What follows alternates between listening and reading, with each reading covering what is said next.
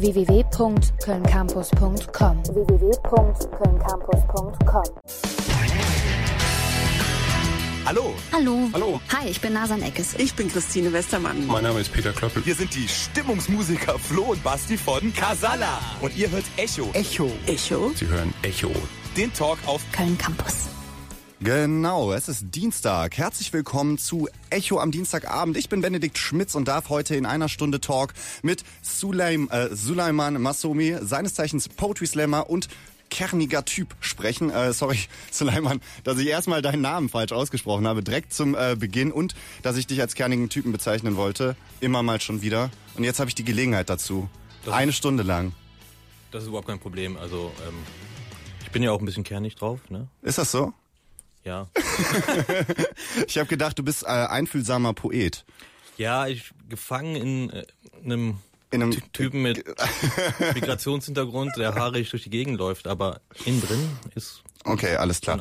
Also ich habe mir natürlich was dabei gedacht, äh, dich hier einzuladen und äh, für die Leute, die jetzt Poetry Slam gar nichts sagen, die da erklären wir es jetzt trotzdem mal nicht, weil äh, das zieht sich sonst zu lange hin. Du bist Poetry Slammer natürlich, deswegen haben wir dich unter anderem eingeladen. Du bist aber auch einfach ein netter Typ und wir werden jetzt einfach eine Stunde lang mit dem äh, netten äh, Suleiman über ja, mh, ich würde sagen, weil wir jetzt das erste Mal wieder in der Uni sind seit langem, sowohl ich als auch wahrscheinlich du. Ich weiß nicht, wann du das letzte Mal in der Uni warst. Ich glaube, das ist schon so sieben Jahre her. Echt? Gibt's nicht so Hörsaal-Slams? Zählt das? Ach so, ja doch. Das doch. zählt, ne? Ich Ja. dachte, ich selbst in der Uni. Student.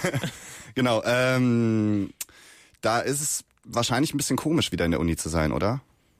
ich weiß nicht, ich bin jetzt hier einfach nur quer von der Straße hier rüber und so viel habe ich jetzt gar nicht mitgekriegt. Komisch Okay. finde ich es nicht. Ich fühle mich eigentlich wohl. Also jetzt ist es ja so bei dir, äh, um die Leute, es geht ja auch eine, darum, eine Stunde lang den Leuten so ein bisschen zu erklären, wer ist Suleiman äh, Massoumi. Und ähm, ich habe äh, recherchiert und äh, muss es kurz ablesen, weil auswendig gelernt habe ich es nicht. Du hast äh, studiert die allgemeinen Literaturwissenschaften, Medienwissenschaften und kulturwissenschaftliche Anthropologie in Paderborn.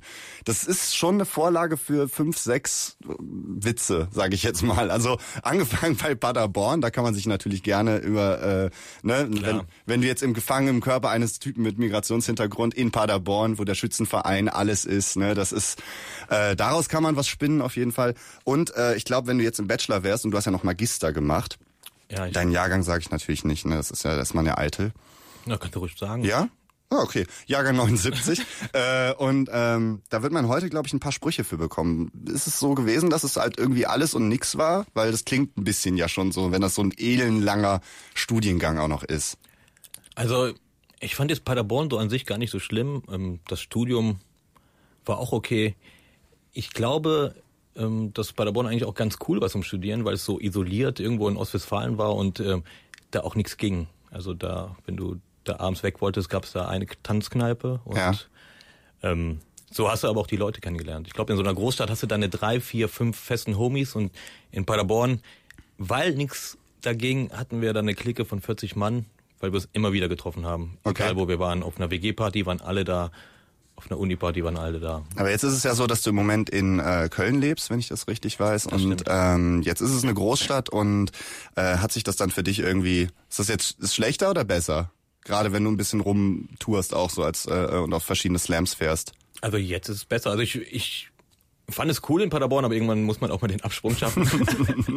also da äh, verdauern wollte ich nicht und ähm, Köln ist für mich ideal. Meine Eltern wohnen in Krefeld in der Nähe, kann ich die locker besuchen. Hier wohnen auch ein paar meiner besten Kumpels, die hingezogen sind nach dem Studium. Ja. Und für mich als äh, herumfahrender Poet, der jetzt äh, einen Auftritt nach dem anderen dann hat, ist Köln auch von der Lage sehr gut, weil es mitten in Deutschland liegt und ich kann wirklich so München in vier Stunden erreichen, aber auch Berlin und ähm, das wäre was anderes, wenn ich zum Beispiel in Hamburg leben würde, dann würde das schon ein bisschen länger dauern. Und ich mag Nordrhein-Westfalen und Köln hat genau die richtige Größe. Okay. Ja, sehr schön. Dann freuen wir uns schon mal, dass du dich hier äh, einigermaßen wohlfühlst. Dann auch hier bei Köln Campus vielleicht. Und ähm, es ist ja dann schon so, dass dein Studium ja auch so ein bisschen darauf ausgelegt ist, dass man äh, so in Anführungszeichen irgendwas mit Sprachen macht.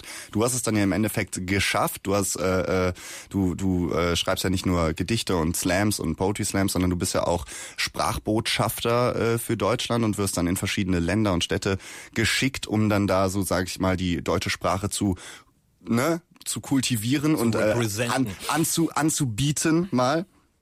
Ähm, war das dann auch so der Plan während des Studiums? Also hat dir das dann wirklich irgendwie geholfen, dieses Studium? Oder war das eher so, dass du dich durchgequält hast und halt nebenher genug Freizeit hattest, um halt Sachen zu schreiben? Also ich wollte, ich habe schon mit zwölf angefangen zu schreiben, so, ne? Also TKKG-Geschichten und so ein Zeug, aber ähm, und ich habe immer sehr viel gelesen und ich wollte dann auch irgendwas mit Literatur machen, habe das dann angefangen zu studieren. Während des Studiums habe ich dann auch eine Lesebühne gegründet, weil ich meine Texte vorlesen wollte und ähm, das Studium selbst äh, war das die war das die Lyrica Lounge genau, genau die Lyrica Lounge ja. das, das war so eine offene Lesebühne wo dann jeder der will einfach hinkommen konnte und sagen ey ich will hier lesen der hatte dann zehn Minuten Zeit oder diejenige mhm. und ähm, das Studium selbst hat mir natürlich Input gegeben ne? man hat ja natürlich verschiedene Einflüsse liest viele Sachen und aber ich würde jetzt nicht sagen dass es jetzt direkt auf meine Texte so einen großen Einfluss hatte sondern vielleicht unterbewusst mhm. dass ich Sachen da mitgenommen habe und auch meinen Style verbessert habe. Aber okay. ähm, es war an sich später natürlich ein bisschen schwieriger, ich, weil ich äh, während des Studiums schon ziemlich bekannt wurde in der Slam-Szene und sehr viele Auftrittsmöglichkeiten hatte, so dass am Ende, wo ich die Magisterarbeit schreiben musste, hatte ich schon wirklich so einen kleinen Burnout, weil ich mit wirklich 40 Taschen mhm. durch die Gegend gefahren bin, weil ich hatte es auch ein bisschen verpeilt. Ich habe so gedacht, okay, irgendwann so im Frühjahr, ich bin im Dezember fertig, aber war ich nicht. Und dann habe ich mir meinen ganzen Tourplan vollgepackt. Ab Dezember. Sehr schön, sehr schön. Und, und ab Dezember ging es eigentlich richtig los, ja. weil es bis dahin die Recherche so lange gedauert hat und dann war ich nur noch so im Backstage am Lesen. Ja. Also Leimann, du musst auftreten, dann bin ich auf die Bühne, hab einen Text gemacht, bin wieder runter und hab weiter korrigiert oder. Boah, scheiße. Ja, also du sprichst gerade mit einem gebeutelten äh, Bologna Bachelor-Studenten, ne? Deswegen die Frage, weil bei mir ist es halt eher so, dass das Studium halt gar nichts in irgendeiner beruflichen äh, Weise mir geholfen hat, irgendwie mich zu orientieren. Und deswegen hat mich das interessiert, ob das bei dir vielleicht tatsächlich der Fall war. Scheint anscheinend geklappt zu haben noch mit dem Magister. Also trotz äh, Tourleben nebenher hast es noch hingekriegt irgendwie. Ja, also beruflich äh, Auswirkungen hat es ja in dem Sinne nicht gehabt, weil ich nie einen Job hatte. Ja, aber du hast immerhin deine, deine wissenschaftliche Arbeit über äh, Poetry Slam, die hast du ja veröffentlicht. Ne? Genau. Das ist ja dann schon eine nee, Verbindung meine, eigentlich von beidem. Ich meine, es ist aus dem Studium, ich wollte das Studium noch abschließen, aber ich bin halt direkt selbstständiger Künstler ge gewesen, also und äh, konnte dann davon leben und ähm, so ging das dann vom Studium aus weiter. Aber ich wollte das noch abschließen, weil äh, ich habe dann, was nicht, neun Jahre studiert. Ja. Das konnte man damals noch. Also ja, heute ist es ja schon nach, nach sechs Semestern, ne, wird, wird da schon gesagt hier von, von äh, Freunden und so weiter. Wie? Sind noch nicht fertig? Und Aber das ist doch irgendwie Quatsch. Also nach sechs Semestern bist du irgendwie so ein unfertiger Mensch und wirst auf die Berufswelt Ich bin im siebten Semester.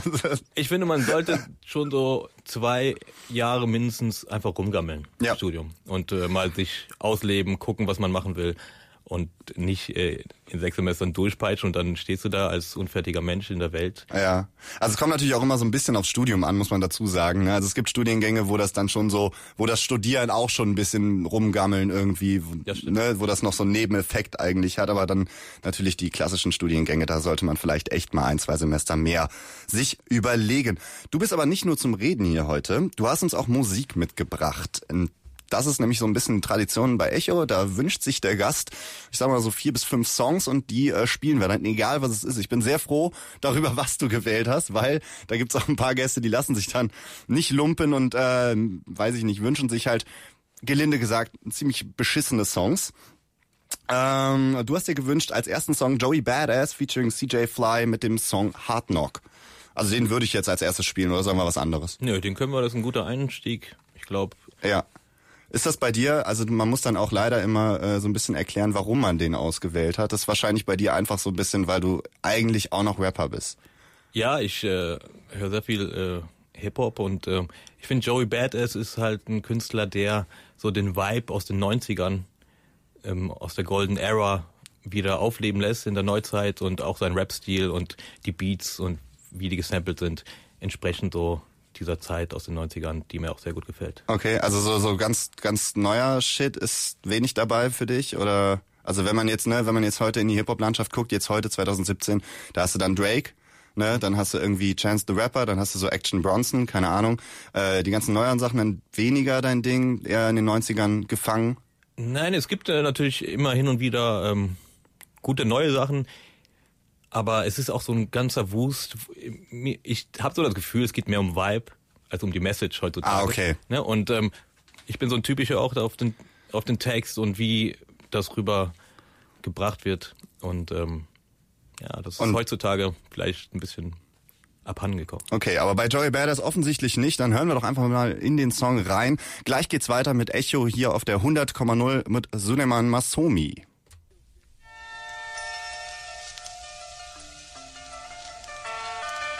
Hard Knock von Joey Badass. Klingt da im Hintergrund noch aus. Es ist Dienstagabend. Zeit für Echo, den Talk auf Köln Campus. Und heute bei mir, Benedikt Schmitz, äh, zu Gast im Studio, Suleiman Masomi. Sehr schöner Song auf jeden Fall, den du dir da ausgesucht hast, Joey Badass. Ähm, ich komme direkt, äh, weil wir ja ein super investigatives Interview führen wollen, hier unbedingt, zum nächsten Thema und zwar zum großen Riesenthema, das so ein bisschen äh, dein Leben eigentlich ja ausmacht seit 2003, wenn ich das richtig recherchiert habe. Und Schokolade? zwar Poetry Slam. Ach so, ja. Natürlich Poetry Slam. Schokolade? Achso, ich dachte, du hättest Insider-Informationen, weil ich so auf Schokolade stehe. Stehst du voll auf Schokolade? Ich habe die ganzen Insider-Sachen, die ich so rausgekramt habe, die äh, kommen nachher noch. So Schokolade, Vergesslichkeit, kommt noch der Rechts-Links-Schwäche, Ah, politisch gesehen. Und nee, das äh, kommt alles noch. Aber jetzt geht's natürlich erstmal um äh, Poetry Slam und ich will's gar nicht erklären. Poetry Slam kennt eigentlich jeder. Du bist halt hast da so ein bisschen eine Sonderrolle aus zwei Gründen, finde ich. Und du kannst mich gern korrigieren. Einerseits, weil du natürlich ähm, seit Ewigkeiten dabei bist. Also ne, es gibt natürlich, es gab so mehrere Hypewellen und du warst eigentlich vor der ersten Hypewelle schon irgendwie mit einer Lesebühne, Lyrica äh, äh, Lounge, hast du ja eben gesagt, in Paderborn, ähm, warst du schon auf den Bühnen und hast Texte und hast es eigentlich schon gemacht. Ähm, und die zweite äh, Sonderrolle von dir ist so ein bisschen, dass du natürlich mit deinem Migrationshintergrund ne, auch ein bisschen spielst. Ich meine, auch dein, deine Zusammenstellung von Texten heißt, ne, ein Kanake sieht rot, so heißt auch dein Text, der im Internet viral gegangen ist. Meine Frage an dich, warum ist heute Poetry Slam, und ich höre das schon ein paar Jahre, wie Comedians? Also warum ist so viel Comedy da jetzt inzwischen drin? Weil eigentlich mochte ich immer sehr gerne, dass es sehr ernst war, aber das kommt anscheinend weniger gut an und so die Grenze zum Com zur Comedy verschwimmt immer mehr. Wie siehst du das? Ähm, die Frage ist ja, wo du jetzt äh, Poetry Slams konsumierst. Tust du es äh, bei YouTube? Ja. Ja, Viel bei, viel bei Da- YouTube und äh, zwei äh, Poetry Slams gibt's hier in Köln. Äh, den einen im äh, Blue Shell und äh, den anderen im, Im äh. Sonic äh, Ballroom. Es gibt auch den Reim in Flammen in CB. Das, Den gibt's auch, stimmt. Aber da kriegt man nie Karten. ich kann dir welche besorgen. Sehr gut. Hat's ja schon mal gelohnt für mich heute. Sehr opportunistisch hier. Ja, auf jeden Fall also gut eingeleitet, eingefädelt, äh, den Style. Ähm, also ich denke, das ist eine Wahrnehmung, die du jetzt persönlich hast, weil du zum Beispiel ähm, das auf YouTube mehr verfolgst und da treiben natürlich äh, die Comedians, also die Comedy-Sachen eher hoch, ne? weil die viraler gehen. Es ist halt anstrengender, sich einen poetischen Text, einen lyrischen Text auf YouTube reinzuziehen. Da braucht man wirklich diese ähm, diese Co-Präsenz zwischen Autor und äh, dem Publikum, damit der Text sich auch entfalten kann in, in der Wirkungsstätte, wo der vorgelesen wird. Okay. Und ähm, ich denke nicht, dass es der Fall ist, dass ähm, es mehr Comedy gibt. Natürlich sind die, äh, also es gibt so 70 Prozent sind witzig, aber ähm, es gibt sehr viele gute Lyriker, Spoken Word Leute, die aber jetzt nicht so in den Vordergrund drängen und ähm, die machen Poetry Slam auch aus. Poetry Slam ist ja auch kein, ist ja eigentlich ein Format. Ne? Das kann gefüllt werden mit Texten, die man sich selber aussucht. Ist egal, ob es jetzt was Trauriges ist oder was Witziges. Ne? Aber auf YouTube werden die Sachen viral gehen, die witzig sind. Okay, also würdest du sagen, dass ähm, dir das dann eher gefällt, wenn die Leute das Ganze, also dass die das dann auch besser verstehen können, wenn die es halt live sich mal ansehen? Ist es dann so ähnlich wie bei Musik, dass man halt sagt, ey, über live geht halt nichts, ganz im Ernst, schaust dir halt live an, wenn du es dir über YouTube anschaust, die ernsten Sachen versteht man weniger oder fühlt sie ein bisschen weniger? Auf jeden Fall. Also Poetry Slam ist ein Live-Format. Man muss äh, zu den Slams gehen und es ist auch immer eine Wund Wundertüte. Du weißt nie wirklich, was passiert, welche Texte die Poeten machen. Manche haben ja sowohl als auch ernste Sachen, als auch witzige. Ja. Und ähm, wie der Slam überhaupt zusammengestellt ist. Ne? Und es kann mal sein, dass du zu einem Slam gehst und da ist nichts für dich dabei und du denkst, boah, das ist Slam.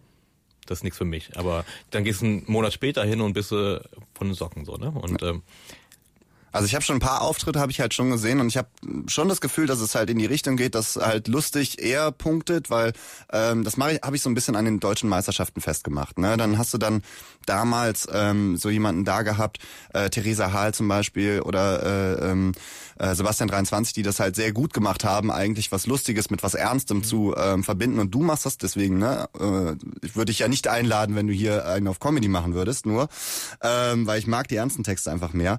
Ähm, und das hat sich einfach so ein bisschen verändert, habe ich das Gefühl, dass bei den neuen Meisterschaften, dass halt jeder Text eigentlich hauptsächlich zu 90 Prozent aus aus ähm, Humor und so weiter, was ja nicht verwerflich ist, aber es ist ja eine Richt, also es ist ja schon eine Veränderung. Und da wollte ich dich einfach mal so als Insider fragen, wie ja. du es so wahrnimmst. Also es ist schon so, dass die ähm, humoristischen Sachen besser abschneiden beim Slam, weil es ein lustiger Text, der ist äh, einfacher für das Publikum zu rezipieren. Ne? Du lachst, du kriegst direkt Feedback und ähm, es ist einfacher mit Humor umzugehen als mit einem ernsten Thema, was dir entgegen geballert wird. Und einen ernsten Text zu machen, ist sehr, sehr schwierig. Mhm. Da wirklich den Vibe hinzukriegen und diese Atmosphäre zu schaffen, dass du mitgenommen wirst, ähm, das bedarf schon hoher Kunst und das können einige sehr gut. Ne? Aber die lustigen, wenn du einen lustigen Text auf 50 Prozent machst, gewinnt er trotzdem gegen einen, der einen ernsten macht auf 80. Ja, also das wollte ich halt wissen. Ne? Also das ist halt schon schon etwas, was man ja auch den Leuten nicht vorwerfen kann, weil einfach Lachen ist ja auch das Positivere, als wenn man jetzt sich depressiv äh, zurücklehnt. Äh, Aber es kommt auch es kommt auch immer auf die Umstände an. So, wenn du jetzt beim Slam bist und es kommen sechs lustige Sachen hintereinander und dann kommt ein ernster Text, dann entfaltet der seine Wirkung viel extremer, als wenn der am Anfang wäre, wo du noch gar nicht warm bist. Ja. Und ähm, es hat es gibt viele Faktoren, warum ernste Texte funktionieren oder nicht. Ne? Ja, das äh, ist ja auch bei dir so ein bisschen an einem Beispiel festzumachen. Ähm, äh, tatsächlich auch viel äh, YouTube, aber ich meine, das gehört ja auch einfach dazu. Also äh, Live-Slams gibt's natürlich extrem viele, gerade in den Großstädten und so weiter, aber das stillt ja nicht Ne, also es ist ja wie bei wie bei Musik eigentlich, ne? So selbst wenn du auf fünf Konzerte im Monat gehst, so du hörst halt trotzdem noch nebenher Musik und dann schaust du dir auch die Sachen bei YouTube an. Da gibt's halt einen Text von dir, äh, ein Kanake sieht rot, der halt viral gegangen ist, äh, super erfolgreich war von den Klickzahlen her. Dann gibt's einen, der mir halt persönlich besser gefällt, um ehrlich zu sein. Ähm, Sag Bescheid, wenn du mich liebst, wo du das auch sehr gut gemacht hast, dass es halt äh, humorvoll und halt ernst war. Und diese, dieses Ernst, das geht mir einfach so ein bisschen derzeit in der, in der, in der Slamily, sagt man, glaube ich, so ein bisschen verloren. Und ähm, da wollte ich mal nachfragen. Ja, es ist ähm, die, die Wirkung von solchen Texten, also so, zum Beispiel Kanake sieht rot ist ein witziger Text, der satirisch ist und natürlich auch eine Message hat und ähm, der ist zugänglicher für für das Publikum. Ne? Da kriegst du auch mehr Klickzahlen. Das klicken mehr Leute an, gucken sich das mit Freunden an, zeigen denen das und äh, lachen sich kaputt. Mhm. Ähm, aber die, die Amplitude, der Einschlag bei, bei dem Zuhörer ist nicht so groß wie bei zum Beispiel Sag mir Bescheid, wenn du mich liebst. Wenn den jemand wirklich appreciated und äh, den frisst, dann ist das, was der auslöst, noch viel höher als bei den witzigen Sachen. Ja. Aber es sind weniger Leute. Du, aber die Reaktion ist äh, größer. Ich habe, äh, glaube ich, mehr Einsendungen oder E-Mails gekriegt zu dem Text als äh, jetzt zu Kanaka sieht rot. Kriegt man da so viele, kriegt man da viele E-Mails und viele äh, äh Kommentare? Ja, du schaust. Also liest du dir auch so die YouTube-Kommentare dann durch und, und schaust dir das an? Das habe ich früher gemacht, dass ich, als die noch neu waren und nicht so, yeah, guck mal, hat er was geschrieben, aber ähm, inzwischen, äh, nee. Nee, inzwischen nicht mehr. Okay, alles klar. Jetzt bin ich wirklich groß. Jetzt bist du wirklich, jetzt ohne Scheiß, jetzt kannst du endlich mal auf das Publikum scheißen. So, ja. und jetzt ist man erst wirklich frei. Das äh, passt ganz gut zu meiner Frage, die mir gerade eingefallen ist. Gehst du da manchmal so ein bisschen kalkuliert dran? Es gibt natürlich kleine Bühnen, wo du bist und etwas größere Bühnen und richtig große Bühnen. Ähm, ist, beeinflusst das die Auswahl der Texte oder dich sogar schon beim Texte schreiben eigentlich?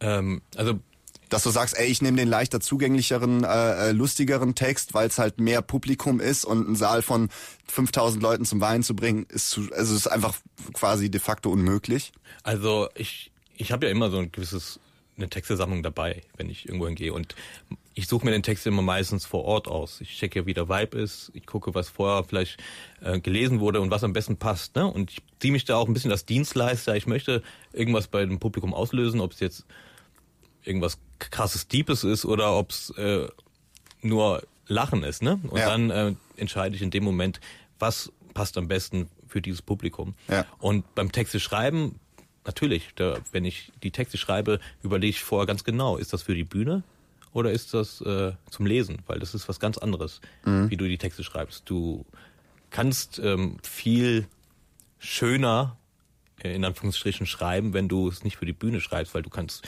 verschachtelte Nebensätze einstreuen, du kannst äh, Bilder schaffen, du kannst für eine Minute ein Regal beschreiben, wenn du möchtest. Aber auf der Bühne funktioniert das nicht. Da musst du so, die Zuhörer haben ja nur die Möglichkeit, in dem Moment das mitzukriegen, was du sagst auf der Bühne und müssen dem folgen können. Wenn es zu da musst du eine gewisse Sprache finden, um die auch zu erreichen und nicht, dass sie den Faden verlieren und die Aufmerksamkeit dann runtergeht. Ja, was, was viele Leute machen, um die Aufmerksamkeit hochzuhalten, ist natürlich ein bisschen mehr wert, als du zum Beispiel auf die Performance zu legen. Also du, das ist ja schon fast altmodisch, muss ich sagen, wie du da manchmal äh, dann auf der Bühne stehst, du hast noch einen Zettel in der Hand, du liest es noch ab und da gibt's natürlich Poetry Slammer, was ich auch nicht bewerten will. Also das finde ich ja auch äh, sehr beeindruckend, wenn die so eine Bühnenpräsenz haben. Aber bei dir äh, konzentriert es sich ja eigentlich hauptsächlich auf den auf den Text, ne? Äh, Du schlägst auch so ein bisschen mit der Zunge an beim beim beim äh, Vorlesen, aber du liest noch wirklich vor und machst daraus nicht einen Riesenbuhai. Ähm, und äh, das ist ja wahrscheinlich dann auch ein Unterschied, der sich ein bisschen, das verändert sich ja auch so ein bisschen, dass die Leute mehr Wert auf die Performance legen, oder? Performance ist eine wichtige Sache auf der Bühne für den geeigneten Charakter. Ich finde, das Wichtigste ist natürlich, äh, man muss authentisch sein. Leute, die wirklich so hibbelig sind und ge gerne performen, für die ist es authentisch, auch performative Elemente reinzubringen. Ich bin mehr so der coole Oldschool-Dude, der dann da steht und abliest und äh, ich lege mehr Wert auf Pointen und äh, Bilder in den Texten und ähm, ich habe auch keinen Bock, die Sachen auswendig zu lernen, das ist viel zu anstrengend. Naja, okay. Und ähm, Über 1000 Texte hast du, glaube ich, schon geschrieben, oder? Ja, Ja, stimmt. Also ich, ich finde, die sollte man auswendig können. Ja. Also es gehört zur Professionalität dazu eigentlich. Also es ist ja halt auch ähm, äh, Storytelling. Ne? Und ich finde bei meinen Geschichten, hauptsächlich sind es, sind es Storytelling-Sachen. Ich habe auch Sachen, die ich auswendig gemacht habe. Ähm, aber wenn, wenn du beim Storytelling das auswendig machst, sieht das ein bisschen komisch aus. Ne? Okay. Also wenn du eine Geschichte erzählst. Ja. das, Ja, vor allem, wenn du versuchst zu schauspielern, obwohl du halt kein Schauspieler bist wahrscheinlich. Ich Aber bin ein super guter Schauspieler, aber ich, ich möchte die Leute nicht mit diesen billigen Tricks auf meine Seite Ironie im Radio funktioniert eigentlich. Das funktioniert meistens nicht. Aber ich, Das war auch lass ironisch gemeint. Ach so, okay, alles klar. Aber ist, äh, habe ich es natürlich nicht verstanden. Ja. Dann, dann pass auf, ich habe ein paar Minuten dann zum Nachdenken, weil wir jetzt zum nächsten Song kommen, bevor wir uns hier fusselig quatschen. Und der äh, ist hier From Uwe with Love von äh, Negro Man. Warum hast du den ausgesucht?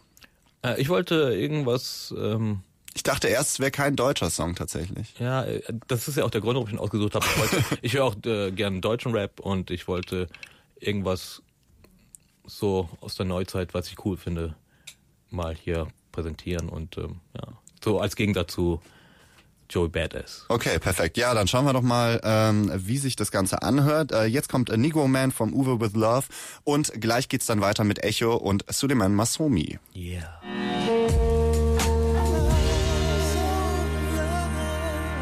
Musik von Curtis Mayfield hier bei Echo, dem Talk auf der 100,0. Auf jeden Fall die bessere Alternative zu Netflix and Chillen, finde ich auf jeden Fall. Das Lied hat sich mein heutiger Gast ausgesucht und der ist immer noch da und äh, quickfidel, äh, Suleiman Masomi, Poetry Slammer hauptsächlich, aber nicht nur, ist heute bei mir zu Gast. Äh, noch bis 19 Uhr, eine gute halbe Stunde haben wir auf jeden Fall noch. Wir haben eben über Authentizität gesprochen. Schwieriges Wort. Authentizität. Ähm, und äh, da habe ich ein Zitat von dir gefunden ähm, aus deinem äh, äh, Buch Ein Kanake sieht rot. Äh, alles, was du über ihn, also dich, wissen willst, erfährst du durch die Texte und alles, was du wissen sollst, auch viel Spaß. Ähm, da habe ich natürlich ein bisschen geschluckt, weil ich habe dich zum äh, äh, Interview eingeladen und will dir natürlich extrem private Fragen stellen. Aber hast du äh, ein bisschen deine Privatsphäre ist dir da schon sehr wichtig auf jeden Fall, ne? Du Weil, meinst- äh, habe ich so rausgeinterpretiert aus diesem äh, äh, Zitat. Ja, ich äh, Privatsphäre sollte jedem wichtig sein. Okay, vielleicht stelle ich, die Fra- Exhibitionist, aber vielleicht stelle ich die Frage anders. Ähm, du bist ja äh, auf Bühnen unterwegs und äh, wie ist das dann so, wenn du irgendwie erkannt wirst oder so? Oder hast du da eigentlich als Poetry Slammer keine Probleme, weil man irgendwie, weil es da keine Hierarchie gibt und man ja eigentlich auf einer Ebene ist äh, mit den äh, Zuschauern? Also damit habe ich überhaupt kein Problem, wenn ich jetzt durch die Straßen gehe und jemand sagt, hey Suleiman, ich kenne dich. Und äh, das ist ja auch schön, ne? Ja. Ich finde es eigentlich auch ganz gut, das passiert mir jetzt nicht, ich bin jetzt so nicht so bekannt, dass mir das ständig passiert, dass das nerven würde, sondern jetzt, wenn es passiert, freue ich mich noch, ne? Ähm, Ja. Aber ich, ich finde, man muss sich auch nicht jetzt der Öffentlichkeit so super preisgeben und auf jedem sozialen, ähm, jeder sozialen Plattform sich prostituieren und zeigen, was man gerade macht. Du machst keine Selfies äh, bei Facebook, hey, gerade vorm Auftritt, äh, Hashtag excited. Nee, ah, ich mache ab und zu mal natürlich, wenn ich finde, es passt, äh, poste ich mal was bei Facebook. Ich habe auch einen Instagram-Account, wo ich aber auch jetzt nicht eigentlich hauptsächlich Fotos von anderen poste, Mhm. die ich mache, weil ich nebenbei auch so hobbymäßig fotografiere. Und ähm, klar, Das gar nicht in der Recherche habe ich das gar nicht gefunden. ja, da ist ein Du fotografierst in Köln? Ja, nur in Köln.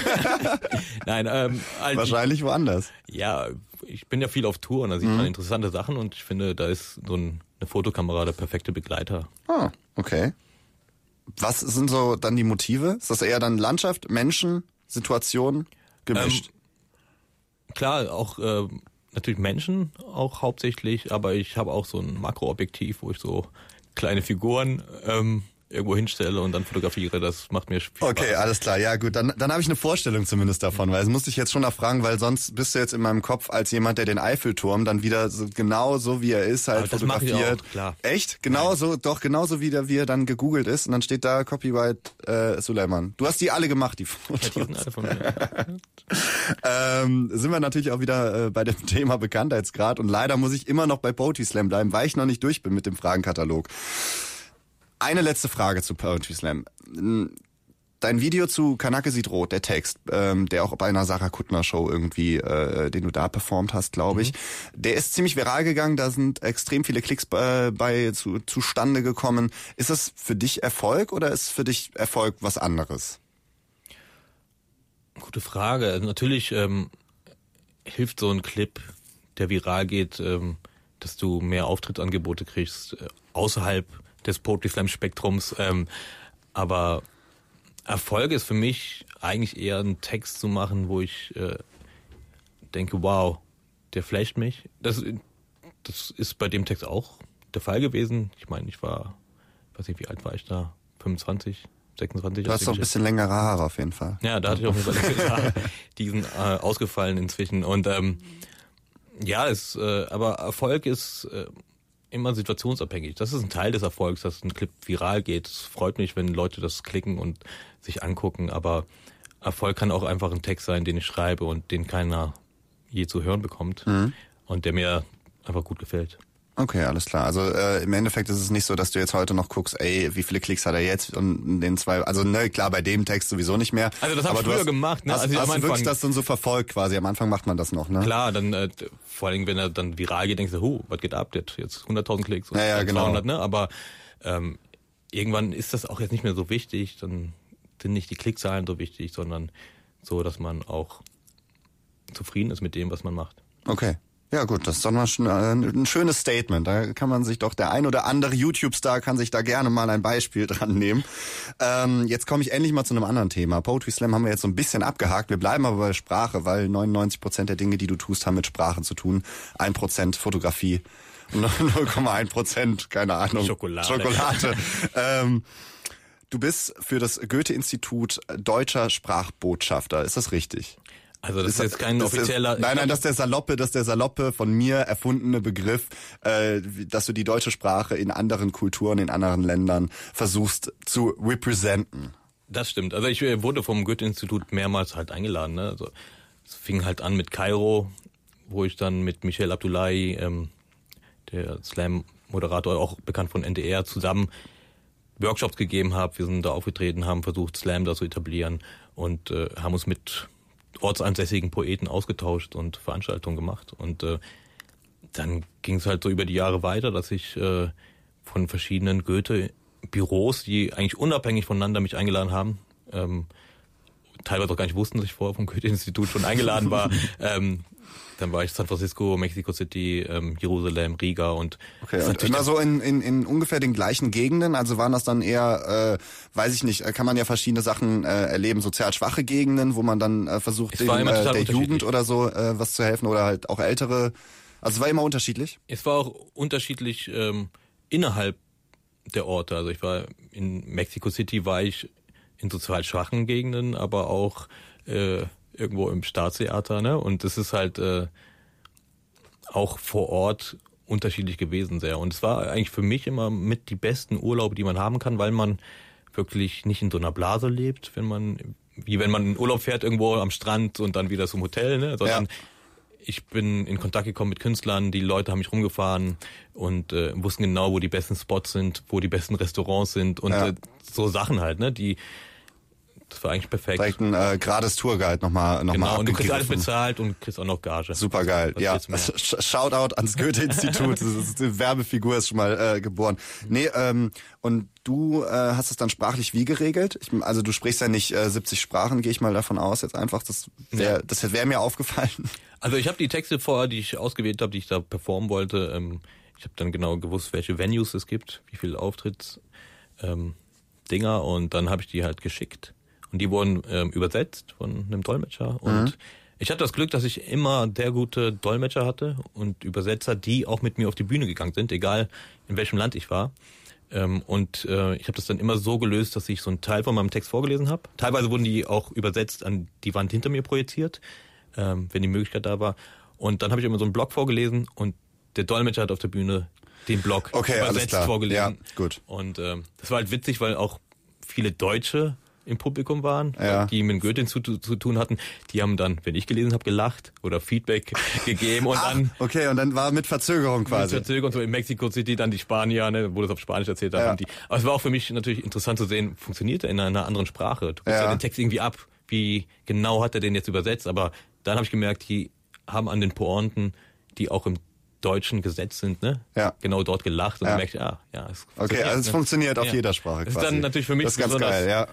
Cool, das zu checken, so, ne, in dem Moment. Ja, das auf jeden Fall. Ja, und äh, dadurch äh, gehe ich mal davon aus, dass dir natürlich Sprache sehr wichtig ist. Und ich habe heute erst, ich mache das jetzt ganz spontan, einen äh, Werbespot einer Firma, die ich nicht nennen werde, äh, rausgesucht. Und ich will einfach mal, dass du das als Experte quasi, weil du das ja auch äh, äh, Gefühl, ne, neun Jahre studiert hast, ähm, das Ganze mal so ein bisschen analysierst. Und dann bin ich mal gespannt, was so dein, dein, dein Urteil ist. Wir, wir hören mal rein, es geht offiziell eine Minute. Ich werde irgendwann wahrscheinlich, wenn du mir ein Zeichen gibst, ausmachen. Alles klar. Ach komm, ein Sixpack? Wer braucht ein Sixpack, wenn du die Nase hast? Oder die Nase, wenn du Style hast? Du brauchst keinen Style, wenn du Moves hast. Oder Moves, wenn du Feuer hast. Oder Feuer, wenn du auf High Heels tanzt. Und High Heels, wenn du mit ihr durchdrehen kannst. Gutes Aussehen? Wer braucht gutes Aussehen, wenn du Bücher hast? Oder Bücher, wenn du Eier hast? Wer braucht all das, wenn du ihr die Tür aufhältst? Wenn du den geilsten Teig hast, den Grips, die Technik, das Ohr. Ich äh, brech's mal selber lieber ab, weil äh, Wer braucht schon eine Werbeagentur, wenn man einfach einen Text so schreiben kann in einer ist Minute? großartig gewesen. Ich habe natürlich auch ein bisschen an dich gedacht wegen der äh, Nase-Anspielung. Ne? Das ist ja natürlich Ich dachte, ein wegen dem- Alleinstellungsmerkmal von dir. Nicht das Sixpack, nee, das das. Nee, ich dachte eigentlich gedacht, weil der Text so toll ist. und dich an meine Texte erinnert. So, so ungefähr baust du deine Texte auf. Ja. Wer braucht schon Liebe, wenn, wenn er Geld hat? Oder wenn er Schuhe hat. genau. Ähm, wenn du sowas hörst, nervt dich das? Weil de- dein Beruf ist die Sprache eigentlich, vor allem auch die, die deutsche Sprache, das ist auch die Sprache, auf der du die Texte schreibst. Ähm, nervt dich das irgendwie, wenn du das so mitkriegst, wie das in den sozialen Medien, in der Werbung, äh, hier nachdenkliche Sprüche mit Bilder, dass die Leute auf der Straße anfangen so zu reden? Geht das irgendwie spurlos an dir vorbei oder denkst du dir, Alter, Leute, Also Nerven tut mich das jetzt nicht unbedingt. Ich kann nur dann irgendwas hören und denken, ja, das ist schlecht oder das ist gut. Und äh, zum Beispiel nachdringliche Sprüche mit Bildern finde ich eigentlich witzig. Ne? Ja. Also das äh, ist, ist ja auch dann ganz witzig, wenn das wirklich so Teil der Jugendkultur wird und die Leute auch so reden. Und ähm, das ist schon so ein Style, den ich dann so appreciaten kann. Ne? Das ist dann aber das, die Werbung, ist, das ist ja einfach nur zusammenhangsloser Genau, Scheiß. das ist halt einfach nur zusammenhangslos irgendwie zusammengewürfelt und deswegen wollte ich einfach mal wissen, wie das dann so, so in deinen Ohren klingen muss, wenn es halt für mich schon eigentlich sehr schlimm klingt und du wahrscheinlich sehr, sehr, sehr lange auch an, an, an äh, den richtigen Aussagen und so weiter, an den richtigen Begriffen bastelst und die das einfach so raushauen und das ist halt das Ding. Ähm, Also ich, ich finde, da ist ja natürlich das macht dich nicht sauer. Das macht mich nicht sauer. Ich denke nur, es ist rausgeschmissenes Geld von der Firma, die denjenigen beauftragt hat. Aber vielleicht ist das ja auch einfach eine andere Zielgruppe. Die haben vielleicht so eine Analyse gemacht. Wir haben ziemlich dumme Leute als Zielgruppe. also müssen wir sie auch mit diesem äh, Text bedienen. Da, da äh, äh, halte ich mich natürlich ein bisschen zurück. Ist es bei dir so, dass du irgendwie versuchst, eine Zielgruppe äh, zu bedienen oder dir vorher so zu überlegen, ey, das könnte vielleicht ein bisschen mehr auf die Generation passen und das ein bisschen mehr auf die Generation? Nee, eigentlich gar nicht. Also ich schreibe Hm, die okay. Texte, äh, erstmal bin ich selbst meine Zielgruppe. Ne? Ich Mhm. muss den Text selber mögen und ähm, das ist auch sehr oft so, dass also meine Texte sowohl von Leuten mit, die 80 Jahre alt sind, äh, appreciate werden, als auch von Jüngeren, also ab 15 geht's schon los, ne, dass die die Texte dann gut werden. Also das ist auch, finde ich auch ganz nice, dass Mhm. ich nicht auf ein gewisses Alter reduziert werden kann. Ja, ja, du sprichst auch generationenübergreifende Themen an, ne? Islamophobie zum Beispiel. Ähm, ist das für dich so ein, so, ein, so ein Alleinstellungsmerkmal, weil du ja wirklich sehr viele Texte auch so ein bisschen damit spielst mit dem Migrationshintergrund und das äh, natürlich dann versuchst auch so ein bisschen in den Texten umzusetzen, dass die Leute einerseits lachen und andererseits ein bisschen darüber natürlich nachdenken. Ähm, macht dich das äh, dann zu was Besonderem in der Poetry Slam Szene? Es gibt auch andere, die dieses Thema wählen und die auch Migrationshintergrund haben, ähm, die das dann natürlich in ihren Texten thematisieren.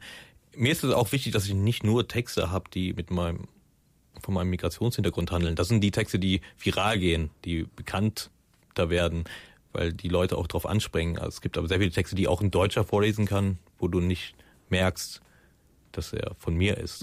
ja. Und das ist mir auch wichtig, aber ähm, trotzdem ist es Teil meines Lebens. Ich sehe aus wie ein Kanake. ich ich, ich habe mit den äh, Vorurteilen und äh, Problemen, aber auch Vorteilen zu kämpfen. Ne? Nicht zu kämpfen, aber ähm, mit Damit zu tun gehabt, Damit zu tun, ne? Fall, Und ja. dann ähm, versuche ich das natürlich in meinen Texten auch irgendwie wiederzuspiegeln. Und ich, für mich ist aber nicht jetzt wichtig, dass ich, oh, ich schreibe jetzt wieder einen Migrationstext, sondern Mhm. ich habe eine Idee, die in diesem Umfeld Okay. funktioniert. Und dann ist das für mich ein Anreiz, einen Text darüber zu schreiben. Und Political Correctness, äh, sagt man ja heutzutage dann immer so eingeenglischt, äh, ist dir die in irgendeiner Weise wichtig oder denkst du eher so, ja, also, ne, also was wäre schon was anderes, wenn ich jetzt irgendwie bei einer normalen Sendung Kanacke sagen würde, als wenn du jetzt irgendwie in einem Text das machst, ne? Das ist ja schon ein Unterschied. Ähm, ist dir da irgendwie politische Korrektheit, legst du da Wert drauf? Wie würdest du dir wünschen, dass die Leute damit, wie die Leute damit umgehen?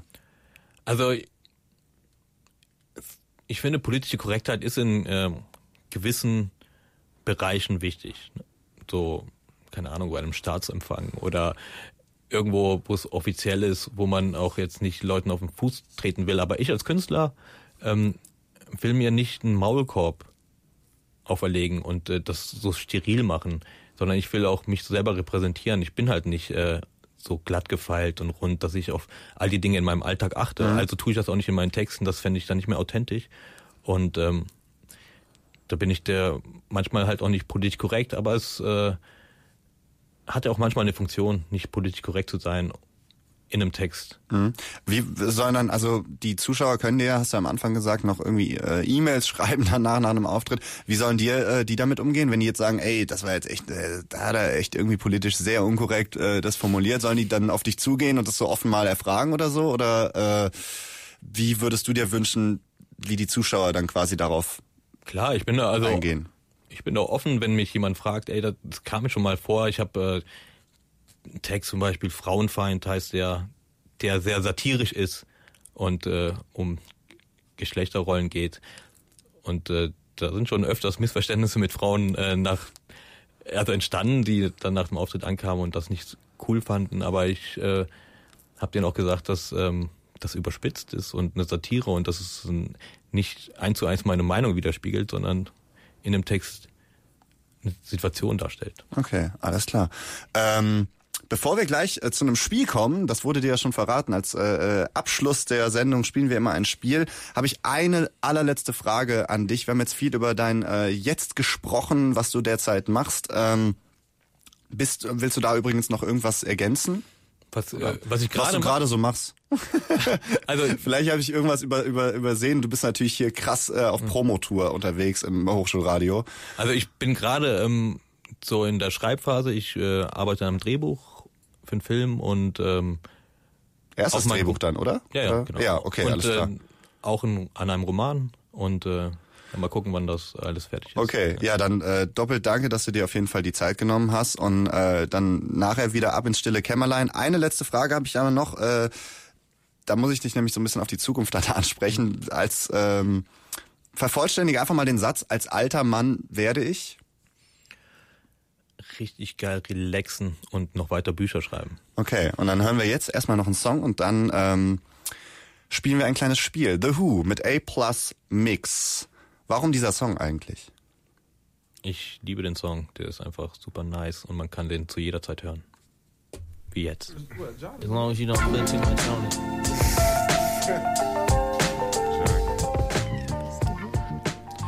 So, The Who mit A Plus Mix hier auf der 100,0. Ihr hört immer noch Echo. Das ist der Talk auf Köln Campus und wir gehen jetzt in den Endspurt am Ende der äh, Echo-Sendung. Heute mit Suleiman Masomi, wer jetzt gerade erst einschaltet. Ist es immer so, dass wir ein Spiel spielen mit unserem Gast. Und das Spiel hat Redakteurin Saskia Schmidt vorbereitet. Hallo Saskia. Hallo. Hallo. Genau, und ich habe das Spiel jetzt einfach mal Geschichtenspinnerei genannt. Und zwar habe ich hier eine Box mit äh, Zetteln, auf denen wahllose Begriffe stehen.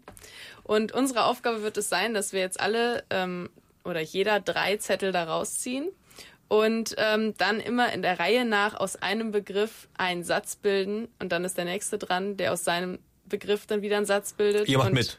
Genau, wir Ah, machen okay. mit und Das wir fair. versuchen daraus dann aber eine möglichst zusammenhängende Geschichte zu Oh, das, bilden. den Satz hättest du weglassen müssen. Ich habe ja sinnvoll nicht, nicht, nicht erwähnt. Also, äh, Dürfen wir denn wissen, was die anderen haben als Begriffe? Ist das jetzt nee, transparent? also das hörst du dann, wenn, wenn Ben war, hörst du ja, was er für einen Begriff hat und dann darfst du sofort ganz spontan anschließen. Die Intonation ist so unterstrichen kursiv fett. Also ich mache extra den, den Begriff, Ah, okay. den, Be Ah, den, den äh, werde ich hammerhart betonen, glaube ich. Ich kenne die Begriffe auch noch nicht. Das machen wir dann auch, damit die Zuhörer wissen, welche Ach Begriffe. so, ja, oder wir nennen, wir können ihn auch vorher nennen.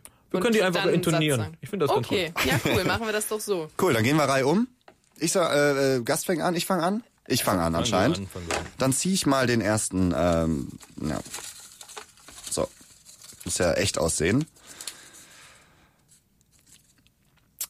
Also ich kam neulich völlig verspätet aus dem Urlaub.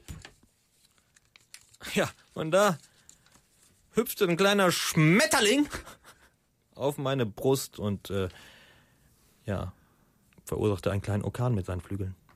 Und vor lauter Schreck fiel ich auf den Bürgersteig und verletzte mich sehr stark. Tatsächlich habe ich mich relativ schnell im äh, Krankenhaus erholt. Und zwar so schnell, dass ich äh, daraufhin von meiner Uhr den äh, Sekundenzeiger nur noch übrig gelassen habe. Und alle anderen, den Stunden- und Minutenzeiger, habe ich einfach abgerissen, weil ich mich so schnell erholt habe und alles nur noch in Sekunden passiert. Ja, aber das ist immer so im Krankenhaus, denn äh, man weiß ja bekanntlicherweise, das Krankenhaus hat nicht so viel Zeit für dich und es ist irgendwie auch das schlechteste Restaurant der Welt. Und so ein schlechtes Restaurant habe ich bis jetzt, außer im Krankenhaus, wirklich nur auf einer langen Urlaubsreise erlebt. Und die habe ich in einem U-Boot verbracht und habe währenddessen nur die Fische draußen an mir vorbeischwimmen sehen. Und diese Zeit in diesem U-Boot war verdammt einsam, muss ich sagen. Da gab es wirklich gar nichts um mich herum, nur Wasser. Wir hatten nur so einen Trainingsraum in diesem U-Boot. Und da war ich dann äh, komplett alleine, bis auf einen Liftboy, der da mit mir zusammen die Zeit verbracht hat. Ähm, das war ziemlich schweißtreibend im U-Boot, denn man kriegt ja nicht viel Luft. Und äh, um uns abzukühlen, haben wir uns einen Rasensprenger, was äh, kein Afghane auf der Wiese ist, sondern einfach ein Rasensprenger, der Wasser verteilt, ähm, besorgt, der unsere Glieder ein bisschen mit Wasser benetzt hat. Jetzt muss ich aufpassen, dass ich nicht hier einen völligen, völligen Lach, Lachflash kriege. Ja, und dieser Rasensprenger, der hat mich dann zum Glück endlich wieder erfrischt. Ähm, und der Ben, der kriegt sich gerade nicht mehr ein. Dieser Rasensprenger hat mich so erfrischt, dass ich dann wirklich ähm, wieder Kraft hatte und ich bin in eine Arbeitswut verfallen und habe mit diesem Rasensprenger dann zusammengearbeitet und ähm, wusste gar nicht wohin mit dieser Wut, die sich auch in mir angestaut hat. Aber durch die Arbeit ist natürlich die Wut irgendwann auch verflogen und nach getaner Arbeit soll man ja ein bisschen Spaß haben. Dann haben wir eine Party gemacht. Wir hatten aber leider keine Musik und dann haben zum Glück zwei Glatzenträger sich gefunden und äh, der DJ hat dann quasi aus ihren äh, Glatzen hat er einen Plattenspieler gemacht. Das Problem dabei war nur, dass äh, bei dieser Party natürlich so viel abging. Wir haben richtig auf die Kacke gehauen, dass sich auf den Glatzen ein ekelhafter Schweißgeruch gebildet hat, der die Party natürlich ein bisschen gecrashed hat. Die Leute sind schreiend rausgerannt. Am Ende waren nur noch wir, also ich da, weil ich der Einzige bin, der mit Schweißgeruch umgehen kann. Ja, und du warst ganz alleine und hast dich ziemlich einsam gefühlt. Aber dem Gefühl wurde dann ein bisschen Abhilfe geschaffen, als dann plötzlich noch ein kleiner Piepmatz angeflogen kam und sich auf deine schweißbenetzte Glatze gesetzt hat und dir ein bisschen Zweisamkeit gespendet hat. Das ist ein schönes Ende. Ja, also besser, besser, besser können wir es jetzt nicht beenden. vielen, vielen Dank für dieses wunderbare Spiel. Ich glaube, ich lese das das nächste Mal Podcast vor. Schlechte Wortspiele äh, direkt äh, mit drin gewesen. Sehr gut.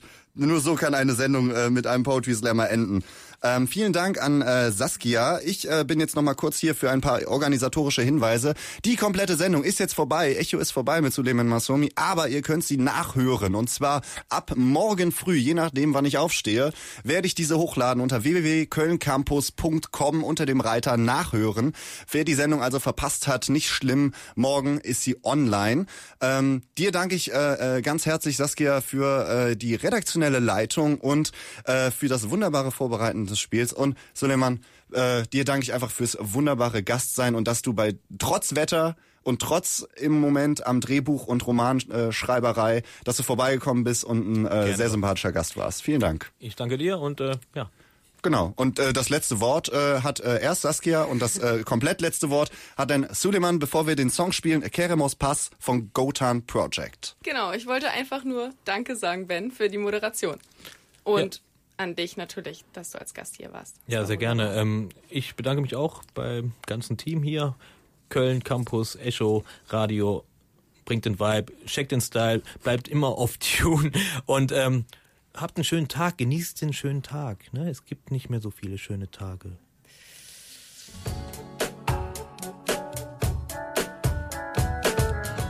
www.kölncampus.com www